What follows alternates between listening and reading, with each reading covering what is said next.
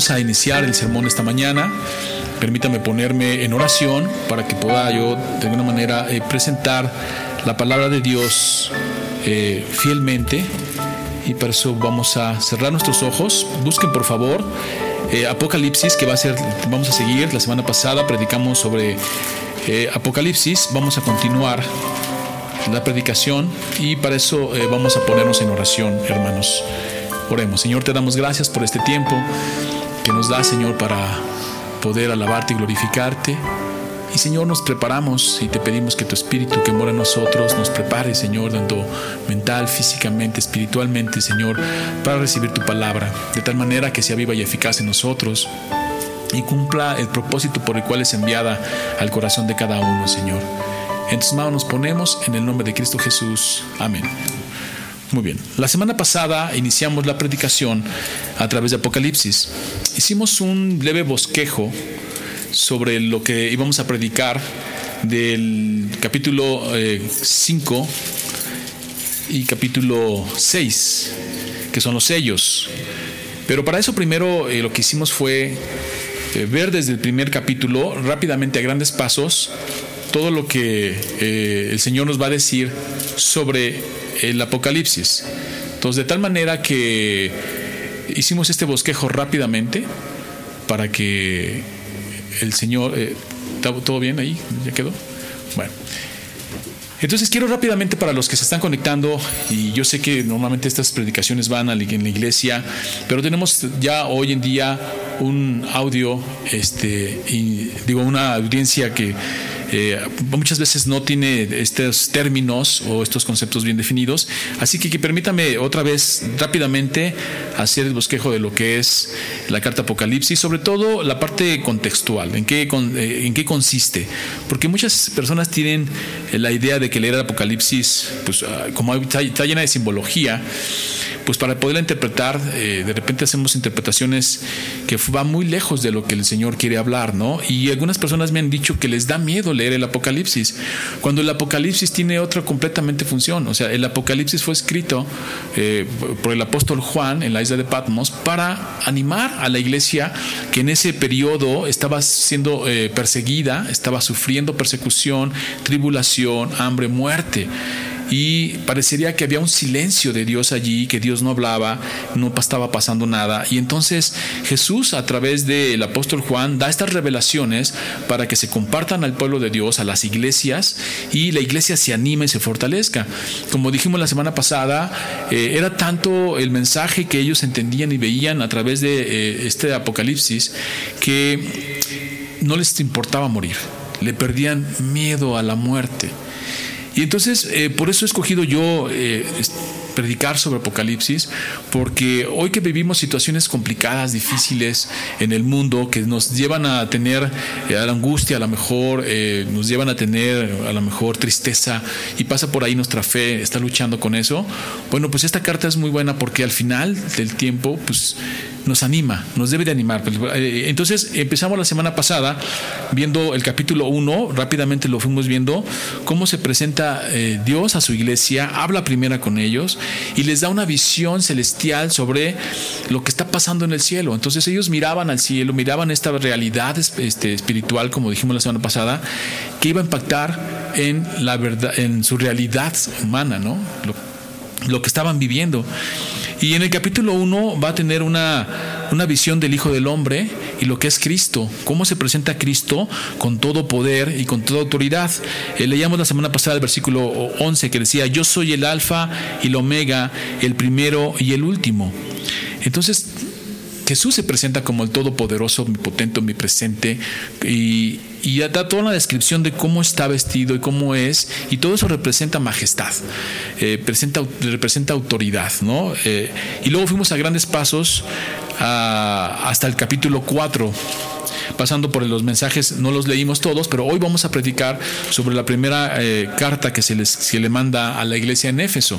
Pero estoy haciendo el bosquejo de la semana pasada para meternos de lleno otra vez ya al, al estudio de Apocalipsis. Y nos fuimos ya sobre las cartas, las pasamos y vimos esta adoración celestial y cómo se está adorando al que está sentado en el trono.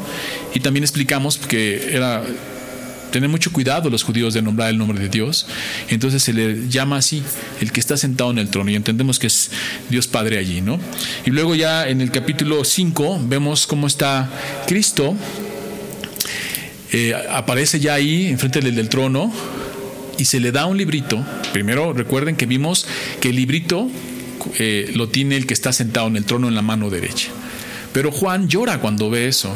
¿Por qué? Porque para eso representa desesperanza.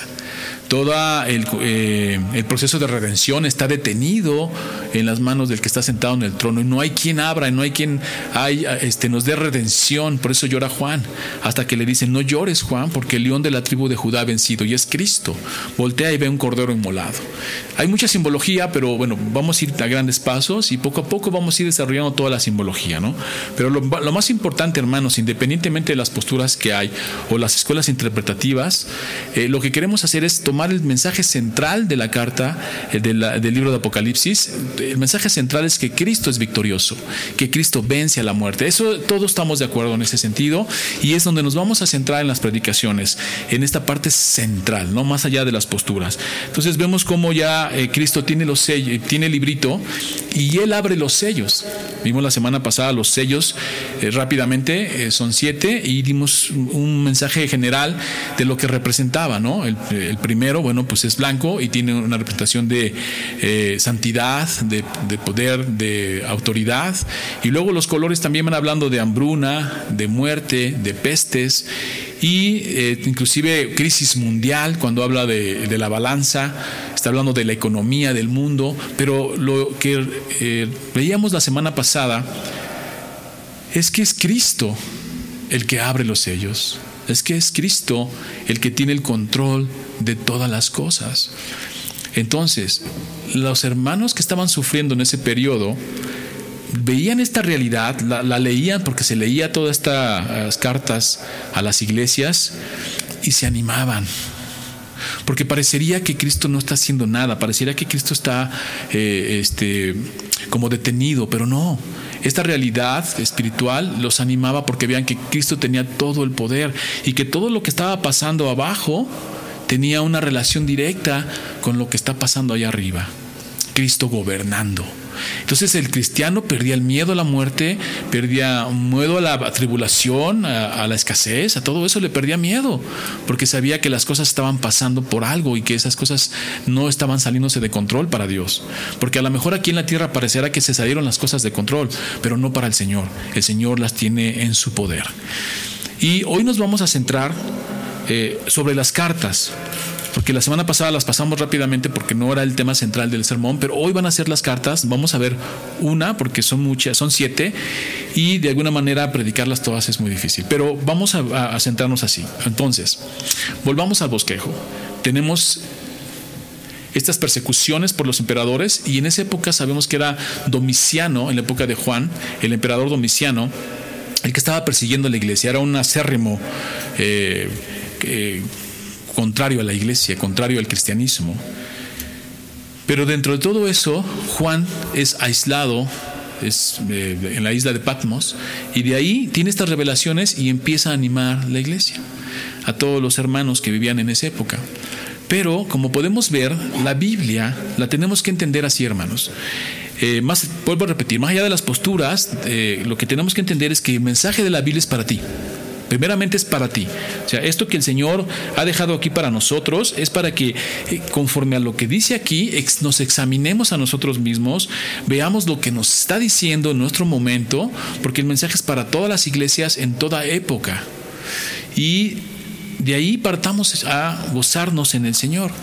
Entonces, lo que hace en Apocalipsis, primeramente habla el Señor a su pueblo, a su iglesia. Se presenta como Rey de Reyes, Señor de Señores, con toda su majestad, con toda su autoridad. Y una vez que hace eso, en el capítulo 2, hoy vamos a predicar sobre la primera carta. Ya dejamos en claro que el que está gobernando y teniendo control de todos los sucesos es Cristo. Pero es muy interesante porque la iglesia va a tomar un lugar central en toda la historia de la humanidad. Y en ese sentido, vemos cómo se refiere a su pueblo y a su iglesia. Dice así, mensaje capítulo 2, por favor, si quieren ir a sus Biblias, es capítulo 2, de Apocalipsis y vamos a leer, dice, mensaje a las siete iglesias.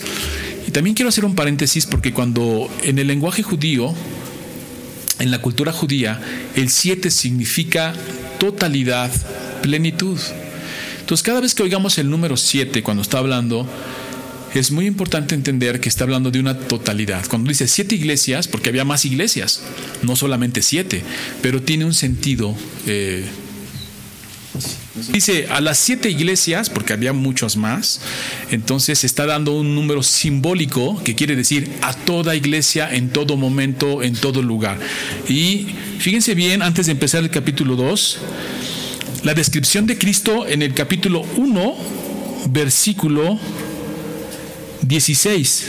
Ya habló de Cristo, decía, no podemos ir eh, explicando toda la simbología porque es, muchísimo, pero en los sermones vamos a irla sumando, vamos a irla poniendo, vamos a irla este, explicando y al final pues, va a tener uno una idea muy, este, completa de lo que el Apocalipsis nos quiere decir. ¿Por qué el hermano se animaba? No le daba miedo leer el Apocalipsis, le daba gozo y le daba fortaleza. Entonces, en el, en el capítulo 1, vamos, en el 9 va a decir una visión del Hijo del Hombre. Y ya en el versículo 16, hablando de Cristo, cómo se presenta Cristo con toda su potestad, fíjense lo que dice así, en el 16. Tenía en su diestra siete estrellas. Muy importante, en la diestra. Ya dijimos la semana pasada que la mano derecha significa poder y autoridad. De su boca salió una espada aguda de dos filos, que es la palabra de Dios, como ya lo entendemos, y su rostro era como el sol cuando resplandece en su, en su fuerza. Cuando le vi, caí como muerto a sus pies y puso su diestra sobre mí, diciendo, no temas, yo soy el primero y el último, y el que vivo y estuve muerto, mas he aquí que vivo por los siglos de los siglos, amén, y luego, y tengo las llaves de la muerte y del Hades. Eso es hermoso. Cristo tiene las llaves de la muerte y del Hades, porque Él venció en la cruz a la muerte en el, sepulcro, en el resucitar. Escribe las cosas que has visto y las que son, y los que han de ser después de estas. Y fíjense qué interesante, antes de empezar ya el capítulo 2. El misterio de las siete estrellas que has visto en mi diestra y los siete candeleros de oro Ahí está la interpretación. Apocalipsis mismo nos va a dar la interpretación de, estas, de estos símbolos. Las siete estrellas son los ángeles de las siete iglesias. ¿Ok? ¿Vamos bien?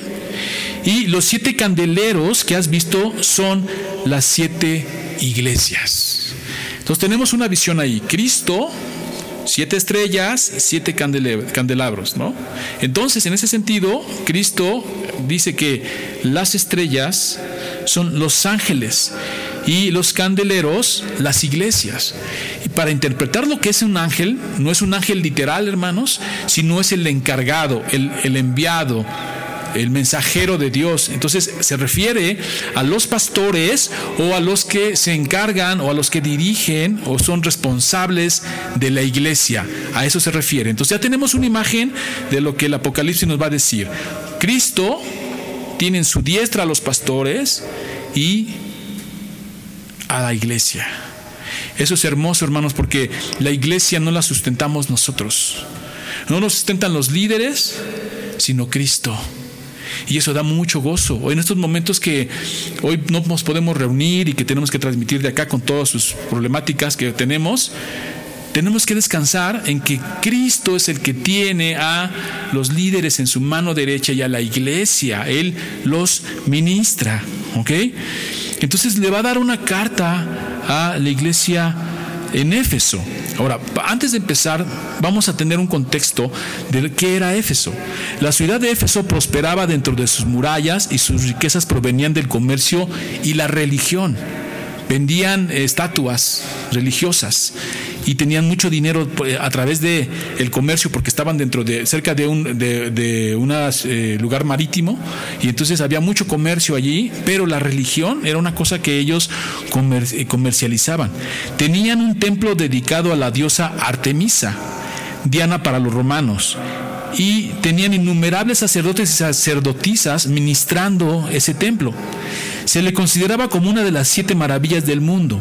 También la ciudad contaba con un teatro para 20, 24 mil personas. Imagínense el, teatro, lo grande que era. Y, ahora veamos la comparación. Y era una población de 200 mil habitantes, pero tenía un teatro de 24 mil personas. Y en ese teatro se daba de todo. Y se presentaban obras de todo tipo, este, inmorales incluso, ¿no? Dice, la ciudad se encontraba a orillas del río, eh, de un río, por lo tanto tenía un puerto marítimo comercial y también era un centro administrativo del gobierno romano. Además, Éfeso hizo construir un templo para promover la religión imperial romana. La ciudad dedicó el templo a, eh, Tito y a Domiciano, así que la ciudad tenía adoración a Artemisa y al emperador. O sea, era un lugar realmente idólatra. Adoraban por un lado a Artemisa o Diana y por otro lado construyeron un templo para adorar al emperador. Imagínense la idolatría de ese lugar. Los romanos obligaban a la gente a rendir culto al emperador Domiciano. ¿Por qué? Porque los romanos cuando conquistaban una, ciudad, conquistaban una región, o, eh, lo que hacían es que le respetaban su religión. Le decían, ok, tú tienes tus costumbres, tú tienes tu religión, pero puedes seguirlas, pero tienes que adorar al emperador. Los obligaban a hacer eso. Dice, y eh, los romanos obligaban a la gente a rendir culto al emperador Domiciano y a pronunciar la frase. Fíjense qué interesante. El César es Señor. ¿Te suena algo? Imagínate que tú vas por la calle y de repente te decían, tú tienes que rendirle culto al emperador y tienes que decir esta frase el César es Señor. Los cristianos no, querían poner al César por encima de Cristo, porque utilizaban el lema Jesús es Señor. Esto lo vemos en 1 Corintios 12, 3, cuando dice Jesús es Señor. Nadie que, ah, que, no hable por el Espíritu puede llamar a Cristo Señor. Y ellos, los cristianos, se resistían a llamar al César Señor. Y ellos decían, no, Cristo es Señor. ¿Cuál era la consecuencia de eso, hermanos? Pues que sufrieron persecución. Y eso nos anima, hermanos, porque nosotros tenemos que estar preparados para que en algún momento eh, de nuestra vida o de la vida de la iglesia a través de los tiempos tengamos persecución y se nos quiera obligar a adorar algo que no es Cristo y poner arriba sobre Cristo otra cosa. Nosotros tenemos que ser como estos hermanos que son ejemplo, que decían, no, Cristo es Señor. Luego vemos que la ciudad tenía un nivel de inmoralidad enorme, notable. Eh, la gente era viciosa, supersticiosa, ruin y violenta, porque además este templo a veces se usaba para eh, como una especie de refugio para criminales y cosas que gente terrible iban y se refugiaban allí y entonces nadie los tocaba. Entonces la ciudad en sí misma era eh, viciosa, supersticiosa, ruin y violenta. La iglesia en Éfeso tuvo como pastores a Pablo, Timoteo y en algún momento también al apóstol Juan que vivió en Éfeso pues, este, al final, por un tiempo. Entonces, imagínense el perfil de la iglesia. Tenemos una iglesia que, está, eh, que el Señor usó a Pablo para establecerla, ministrada por él aproximadamente por tres años, y después él manda a Timoteo. Entonces tiene dos grandes pastores la iglesia en Éfeso. Y después Juan también termina eh, pastoreando la iglesia allí. Entonces ya tenemos un perfil de lo que la iglesia y el contexto en lo que la iglesia se está desarrollando. Entonces, vamos a ver cómo le habla Jesús a través del apóstol Juan a esta iglesia. Y dice así, capítulo 2 de Apocalipsis. Escribe al ángel de la iglesia en Éfeso. Ya dijimos que el ángel es el pastor o los encargados de la iglesia. Y el que tiene las siete estrellas en su diestra, las siete estrellas son los pastores, y el que anda en medio de los siete candeleros de oro dice esto. Ahí tenemos una imagen, preciosa, preciosa de Cristo en toda su omnipotencia, omnisciencia, en toda su majestad. Teniendo en el hueco de su mano derecha a los encargados de las iglesias y ministrando cercanamente a todas las iglesias. Los candeleros, dice, Él anda en medio de los siete candeleros de oro. Qué hermoso. Y eso nos debe dar descanso. Reitero, hermanos, la iglesia no la sustentamos los líderes, la iglesia no la sustenta eh, nadie, la iglesia la sustenta Cristo. Cristo es el que la sustenta y eso nos debe dar gozo, paz, tranquilidad en estos tiempos, inclusive que no nos podemos reunir. Y luego dice que anda en medio de la iglesia, es un Cristo personal, no es un Cristo que esté fuera de.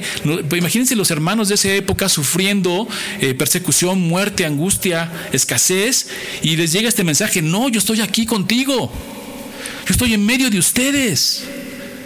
Véanlo, en toda mi potestad, yo tengo todas las cosas bajo control. Y los hermanos se animaban. Y yo te invito a que te animes también. Pero sobre todo esto también hay algo que el Señor les va a decir antes de los sellos, que va a hablar con su iglesia. Y decíamos, eh, son siete porque significa totalidad aunque había más iglesias, pero es un número simbólico. Y algunos podrán pensar, porque hay una postura que piensa que cada iglesia se refiere a un periodo de la iglesia. Otros eh, piensan que es más bien siete características de la iglesia. Pero más allá de las posturas, lo que yo quiero que aprendamos hoy es qué me dice a mí este mensaje a la iglesia en Éfeso, de forma personal, y luego qué me dice a mi iglesia si entro en esta categoría o me, avisa que tenga cuidado de no caer en este tipo de, de errores y entonces ser ministrado espiritualmente. Dice, escribe el ángel y en Éfeso, el que tiene las siete estrellas en su diestra, el que anda en medio de los siete candeleros de oro, dice esto, yo conozco tus obras, amén. El Señor sabe lo que hacemos y las conoce. Las conoce porque está ahí, en medio de ellas. Y tu arduo trabajo y paciencia eran unos hermanos que trabajaban arduamente. Y cuando habla de la paciencia, está hablando de que no era fácil trabajar y predicar el nombre de Cristo en ese contexto. Hoy estamos bendecidos, hermanos, en este país porque podemos predicar abiertamente. Nadie nos va a perseguir, hermanos. A lo mejor vas a sufrir bullying, burlas, etcétera, pero nadie te persigue. Pero aquí era una situación difícil y el Señor les reconoce eso a la iglesia en Éfeso. Dice, y que no puede soportar a los malos. Qué hermoso. Y has probado a los que dicen ser apóstoles y no lo, no lo son y los has hallado mentirosos. O sea, estos hermanos tenían un perfil eh, enorme. De hecho, Éfeso era una iglesia, se puede decir que era la iglesia más prominente en Asia era como un modelo, un ejemplo para las demás iglesias alrededor de ella. Para las otras seis iglesias o más iglesias que había, era la iglesia en Éfeso era una iglesia modelo. Imagínense, era próspera y tenían una teología tremenda. Y dice, los malos en este sentido, por el contexto, son los que son falsos apóstoles, mienten. La iglesia siempre ha tenido una lucha en ese sentido una lucha externa a través de las persecuciones y una lucha interna a través de las herejías o falsas doctrinas que se quieren introducir en la iglesia. Pero, pero el Señor les reconoce esto a esta iglesia. Ahora, solamente quiero hacer una aclaración, un paréntesis, una, hacer un, un énfasis. Para cuando se escribe esta iglesia, se escribe esta carta, no estamos hablando ya, posiblemente estamos hablando ya de las generaciones segunda o tercera generación, ya no de los que hicieron la iglesia en sí, de los que empezaron con Pablo, no, sino ya a lo mejor los hijos de estas personas o inclusive los nietos de estas personas. Y entonces les dice así, yo conozco tus obras y tu arduo trabajo y paciencia y que no puedes soportar a los malos y has probado a los que dicen ser apóstoles y no lo son y los has hallado mentirosos. Estos hermanos tenían una buena teología, tenían sana doctrina, de tal manera que si alguien llegaba y quería introducir una enseñanza falsa, ellos la detectaban inmediatamente porque estaban instruidos. La primera generación se encargó, sus padres, de transmitir esta enseñanza a ellos y estaban instruidos, tenían una teología excelsa, por eso podían discernir entre lo correcto y lo casi correcto. Y luego lo sigue alabando Cristo y les dice, y has sufrido y has tenido paciencia. Y has trabajado arduamente por amor de mi nombre. Por amor de mi nombre. Eso es hermoso porque no era vanagloria, no era ego, sino porque amaban al Señor. Y no has desmayado. Qué hermoso reconocimiento de Cristo a la iglesia en Éfeso. ¿Por qué? Porque vean lo que les dice y no has desmayado. ¿Alguna vez, hermano, tú has sentido alguna crisis espiritual de fe? Que sientes que ya no, que sientes que no te contesta Señor, que sientes el Señor está ahí. Y estos hermanos se mantenían firmes, esperando en Él, como leíamos en el Salmo. Espera en Dios, mi esperanza es Jehová. Y ellos se mantenían ahí porque no era fácil ser cristiano en esta época. Pero fíjense lo que va a haber aquí. Va a haber un reproche que Cristo le va a decir a la iglesia. Pero tengo contra ti que has dejado tu primer amor. Imagínense el mensaje. Y como decíamos, ahí tenemos que entender que no se está refiriendo a la primera generación de la iglesia en Éfeso. Seguramente por los tiempos se está refiriendo a la segunda o tercera generación, los hijos o los nietos de los primeros que Dios usó para establecer la iglesia en Éfeso. Y les dice que han dejado su primer amor. Ahí el concepto es el amor. Pero ¿cómo es que han hecho esto? Por un lado les reconoce que tienen buena doctrina, que tienen buena teología, que no aceptan a los que enseñan falsa doctrina, los descubren como falsos ministros, falsos apóstoles, se mantienen firmes en la doctrina y aún en el sufrimiento. Siguen siendo cristianos y aman al Señor. Pero hay algo que se perdió allí y dice que has dejado tu primer amor. No dice que has dejado de amarme, no dice eso. Porque estos hermanos amaban al Señor, pero no lo amaban igual. Dice, tu primer amor. Estos hermanos habían entrado en una especie de confort, en una especie de legalismo. Dice así, recuerda por tanto de dónde has caído y arrepiéntete. Qué gran mensaje les dice a su pueblo. Ahí vienen ya los sellos y todo, pero primero está teniendo una, una, eh, una, relación personal, una plática personal con su, con su pueblo a través de estas cartas y les dice, sí, sí, qué bueno, pero has olvidado tu primer amor. Recuerda, por tanto, de dónde has caído. Y eso es personal. Yo tengo que ver cómo es que ahora he dejado mi primer amor. Sigo amando al Señor, pero ya no tengo ese primer amor este amor al prójimo, esta importancia hacia los demás. A lo mejor me he concentrado en la teología, me he concentrado en el estudio de la palabra tanto que se me, he envanecido. Soy capaz de entender quién está hablando bíblicamente o quién no está, quién está metiendo una herejía, pero ya mi corazón no ama al hermano. Ya mi corazón se ha distanciado de eso. Porque cuando tú vives a tu primer amor, habla de este amor del que sientes por el Señor y que sientes por el hermano, de tal manera que te preocupas por él, te ocupas de él y inclusive perdonas sus faltas. Porque dice la palabra de Dios que el amor cubre multitud de faltas y que el amor echa fuera todo temor. Pero este primer amor ellos ya lo habían olvidado. Ahora sí amaban al Señor, pero no como al principio y se habían vuelto, legalistas. Y eso es algo que tenemos que tener cuidado como iglesia. Primero de una forma personal y luego como iglesia, no ser legalistas. Te pongo un ejemplo que es ser legalista. En la época de Jesús había una secta eh, religiosa que se les conocía como los fariseos. Ellos no necesitaban en su mente y en su corazón a Dios, a Cristo, porque ellos tenían una ley que cumplían y según entre comillas lo hacían. Pero imagínense qué tan legalistas era que decía esa ley que se les fue dada que no trabajaran en sábado. Y, y, ellos tienen una lista enorme de qué no tenían que hacer, no cortar, no cargar, etcétera, enorme de lo que no tenían que hacer en sábado. Y Jesús a través de la, Biblia nos enseña cómo hizo caminar a un paralítico y cómo le dio la vista a un ciego. Y sabes qué? Lo hizo en sábado. Y esta eh, secta farisea religiosa, cuando ven al paralítico y cuando ven al ciego, no crean que se gozaron como tú y yo. Pues si tú ves a un ciego de nacimiento y de repente ves que ve, ¿cuál sería tu reacción, hermano? De gozo, de ánimo. ¿Quién te hizo eso? Gloria a Dios. Y le, damos la gloria al Señor. ¿Sabes qué hicieron ellos? Y eso se llama legalismo. Le dijeron, ¿cómo? ¿Te sanó en sábado? ¿Puedes creerlo? Te sanó en sábado. Y eso hay que tener cuidado, hermanos, porque, pues un ejemplo bastante claro, ¿no? Pero a veces de forma sutil, a veces vamos más sobre las normas que sobre la gracia.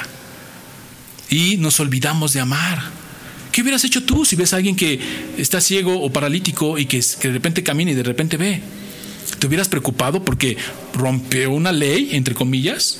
Porque, porque Jesús no rompió la ley, Jesús la cumplió, cumplió toda la ley a la perfección, solo que los judíos la malinterpretaban, porque Jesús mismo le dice, el hombre no es para el, para el descanso, para el sábado, sino el sábado para el hombre. Pero ellos no entendían eso en su legalismo. Por eso Jesús andaba en sábado. Y luego muchas veces los confrontó a esa hipocresía legalista y no podían con esa parte. Pero entonces la, iglesia en Éfeso, a través de las generaciones, la segunda o tercera generación, habían perdido eso que sus padres les habían enseñado. Estos padres que habían entregado su vida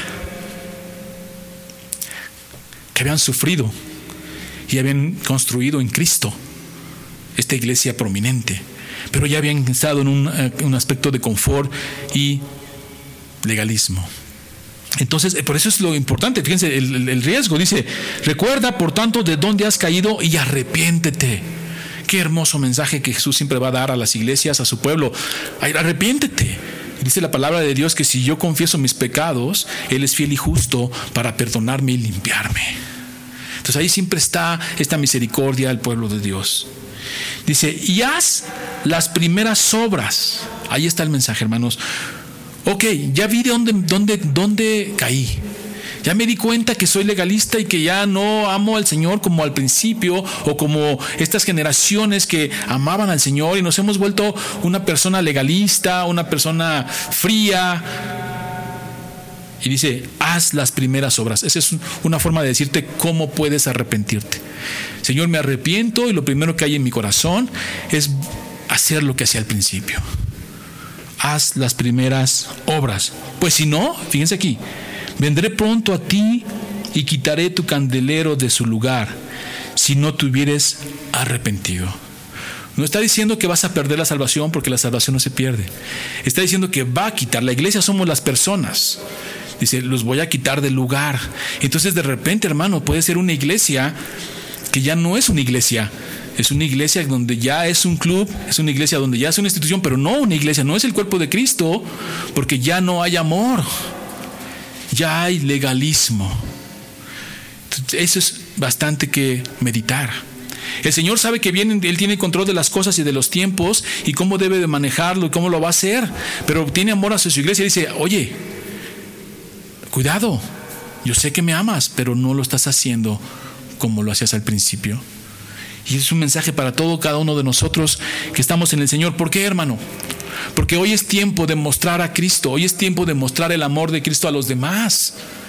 Hoy es tiempo de que la, humanidad que está viviendo este, esta temporada de pandemia, en la que estamos todos en las casas, donde a las noticias nos bombardean, y hay mentiras, y hay verdades, y hay de todo. A nosotros nos llaman, Señor, ok, qué bueno que eres eh, cristiano y qué bueno que eres celoso de la palabra y qué bueno que trabajas arduamente pero no se te olvide amar. Porque el conocimiento envanece, pero el amor edifica. Y ese es el mensaje a la iglesia en Éfeso. Y eso es de mucho cuidado. Primero tengo que ver de forma personal. ¿Cómo soy yo con mi prójimo? ¿Cómo soy yo en mi casa con mi esposa, con mis hijos? ¿Cómo soy yo con mi familia alrededor, con mis vecinos? ¿Cómo soy yo con los hermanos de la iglesia? ¿Cómo soy yo? ¿Un legalista? ¿Un religioso en el sentido negativo? o los amo. De tal manera que incluso les puedo cubrir sus pecados. Cubre multitud de pecados. Sea, quiere decir que los dejas pasar. Que no son tan graves, que los ves con misericordia. Y que dices, bueno, yo estuve así en algún momento. Yo era esa persona así. Y yo los veo con misericordia. luego dice, Pero tienes esto que aborreces la obra de los Nicolaitas. Los Nicolaitas eran personas que tenían mala doctrina e inclusive incurrían en pecados eh, de lujuria, etcétera, los cuales yo también aborrezco. Dios aborrece a todo el que hace iniquidad. Pero aquí se centra más en la obra del Nicolaita. Dice, lo que ellos hacen es abominación para el Señor, pero tú también lo aborreces. Y luego termina así, dice, el que tiene oído oiga lo que el Espíritu dice a la iglesia. Y luego viene, eh, importantísimo, la promesa. El que venciere, le daré a comer del árbol de la vida, el cual está en medio del paraíso de Dios. El que venciere. Y sabemos que de alguna manera la victoria ya está. Lo que Dios nos llama aquí es tomar esa victoria de Cristo, hacerla nuestra y vencer. ¿Por qué? Porque las vidas, la vida de un cristiano es una crónica de una victoria anunciada, de una victoria eh, obtenida en la cruz y en el sepulcro. Esa es la vida del cristiano. Y eso es lo que nos llama el Señor. El que venciere, vean el tiempo del verbo, el que venciere es continuo, porque estamos puestos a prueba todo el tiempo. Pero ya sabemos que el Señor es el que nos sustenta y que la victoria ya la tuvo. Entonces lo único que tenemos que hacer, hermanos, sujetarnos de la mano del Señor, amarlo de tal manera en que dependamos completamente de Él y reflejar su rostro a los demás. Y en este momento y tiempo de aflicción mundial, que ese rostro sea reflejado hacia los demás que todo este conocimiento doctrinal, teológico que aprendemos en la iglesia no sea solamente de oídos, sino que lo practiquemos. Y no solamente que lo practiquemos como algo que tienes que hacer, una lista de cosas, sino en el corazón. Y eso es lo que nos da esperanza. Y el Señor nos llama a todo cristiano a hacer eso, amar, a volver a nuestro primer amor, a cubrir multitud de faltas, a perder el miedo. Dice, en el amor no hay temor. Si tú como cristiano estás sintiendo un poco de tribulación, angustia ahorita, recuerda, en el amor no hay temor. Cuando tú vas a este primer amor en Cristo, que te hace eh, que te aviva tu espíritu, no le tienes miedo a nada. Sales a predicar a las calles, sales a compartir el evangelio, no te importa si se burlan de ti, no te importan muchas cosas. ¿Por qué? Porque lo primero ha sido ya Cristo en tu vida. Y pones ese orden de prioridad, Cristo y lo demás. Ese es el primer amor y nos llama a compartirlo. Vamos a dejarlo ahí, hermanos. Vamos a tener una oración para terminar la exposición. La semana que entra vamos a ver el mensaje Esmirna y así nos vamos a ir hasta que el Señor eh, permita que ya podamos reunirnos. Oremos. Señor, te damos gracias porque eres bueno, por tu misericordia. Alabado sea tu nombre, Señor. Gracias por este gran mensaje, Señor, que nos llama a la reflexión. Y sobre todo a los que en ti confiamos, Señor, y hemos depositado nuestra fe en ti, Señor. Nos llamas a reflexionar, a mostrar tu amor. En esto conoceréis, dice tu palabra, que son mis discípulos, en cómo se aman y cómo amamos al prójimo. Permite que esto sea una verdad, que este primer amor que viene a nuestro corazón resurja, se avive en el Espíritu, Señor, y podamos consolar a los demás, dar seguridad a los demás. En tus manos nos ponemos en el nombre de Cristo Jesús, Señor nuestro. Amén.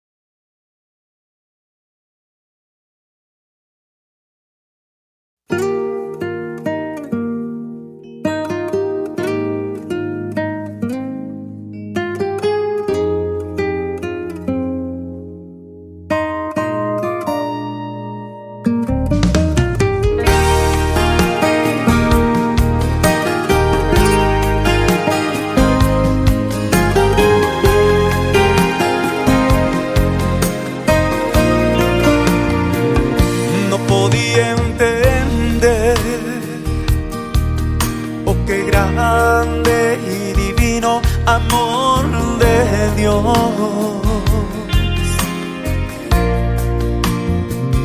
No podía entender que cuando andaba en el mundo me perdía sin saber.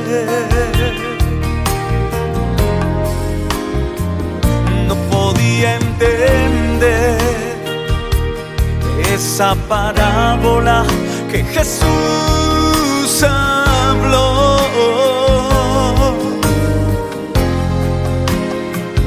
No podía entender, no podía entender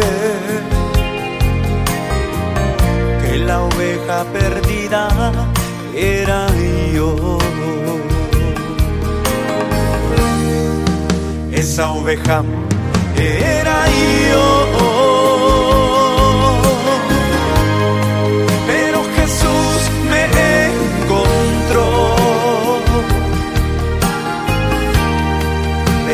Jesús me encontró.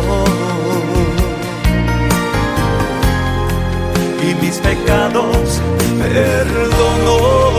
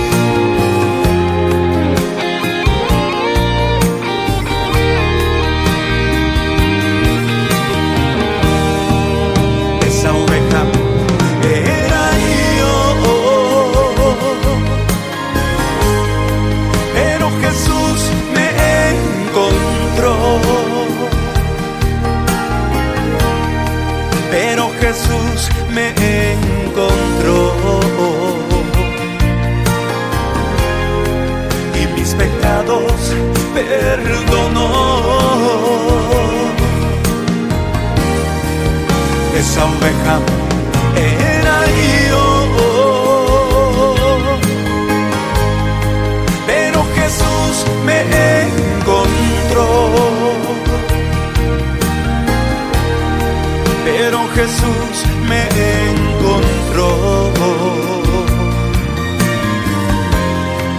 Y con sus brazos me arrulló.